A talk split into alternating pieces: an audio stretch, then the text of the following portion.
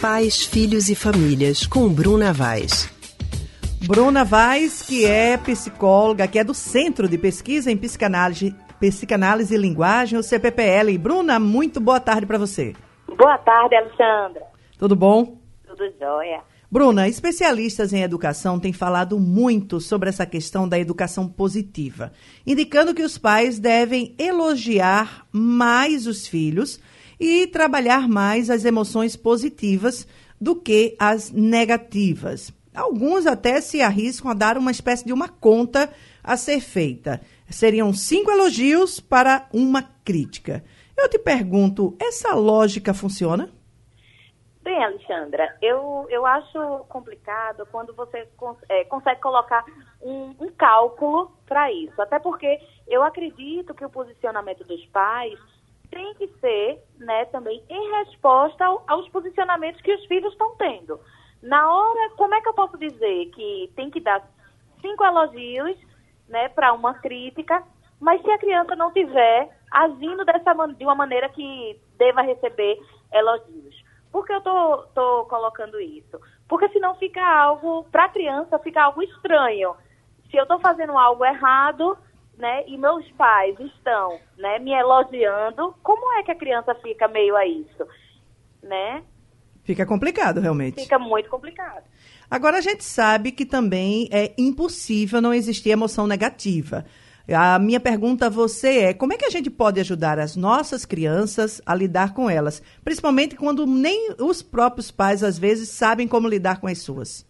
Pois é, essa essa ideia, né, de educação positiva né? A gente tem que lembrar que toda prática, nova prática que surge né, no campo da educação, da psicologia, é, é em resposta, muitas vezes, a um, um, um, método anterior. A gente sabe que a educação tradicional, ela focava muito nesse aspecto mais punitivo, né, com mais, sendo pais mais severos.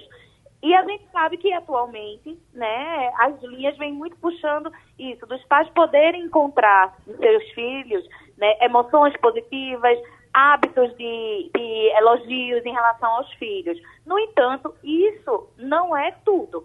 É, eu sempre acho que é importante ter um equilíbrio né, entre as duas coisas, principalmente porque todo pai e toda mãe tem que lembrar que quando a criança né, atinge a vida adulta ou na juventude, vai estar tá lidando com um mundo que muitas vezes não age como o pai e como a mãe. Né? Então, por exemplo, imagine um, um adulto que foi educado dessa maneira positiva, sempre sendo elogiado, e chega no momento no trabalho, encontra um emprego que não age, os chefes não, não agem dessa maneira.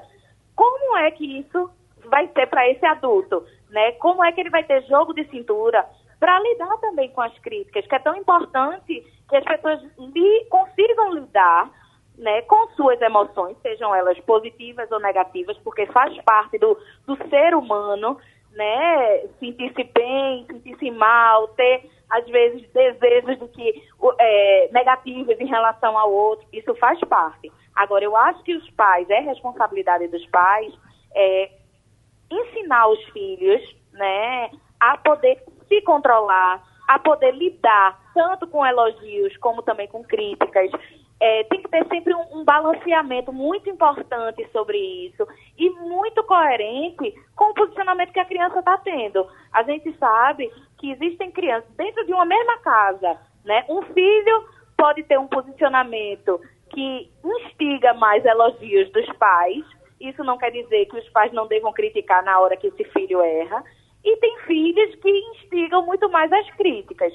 O que os pais têm que ter em mente é, é como é que eles podem né, colocar para os filhos é, outras formas dele lidar, deles lidarem com as questões da vida. Muito bem. Bruna Vaz, muito obrigada pela tua participação hoje conosco aqui no Rádio Livre. Obrigada a vocês. Conversamos com a psicóloga Bruna Vaz, do Centro de Pesquisa em Psicanálise e Linguagem, o CPPL.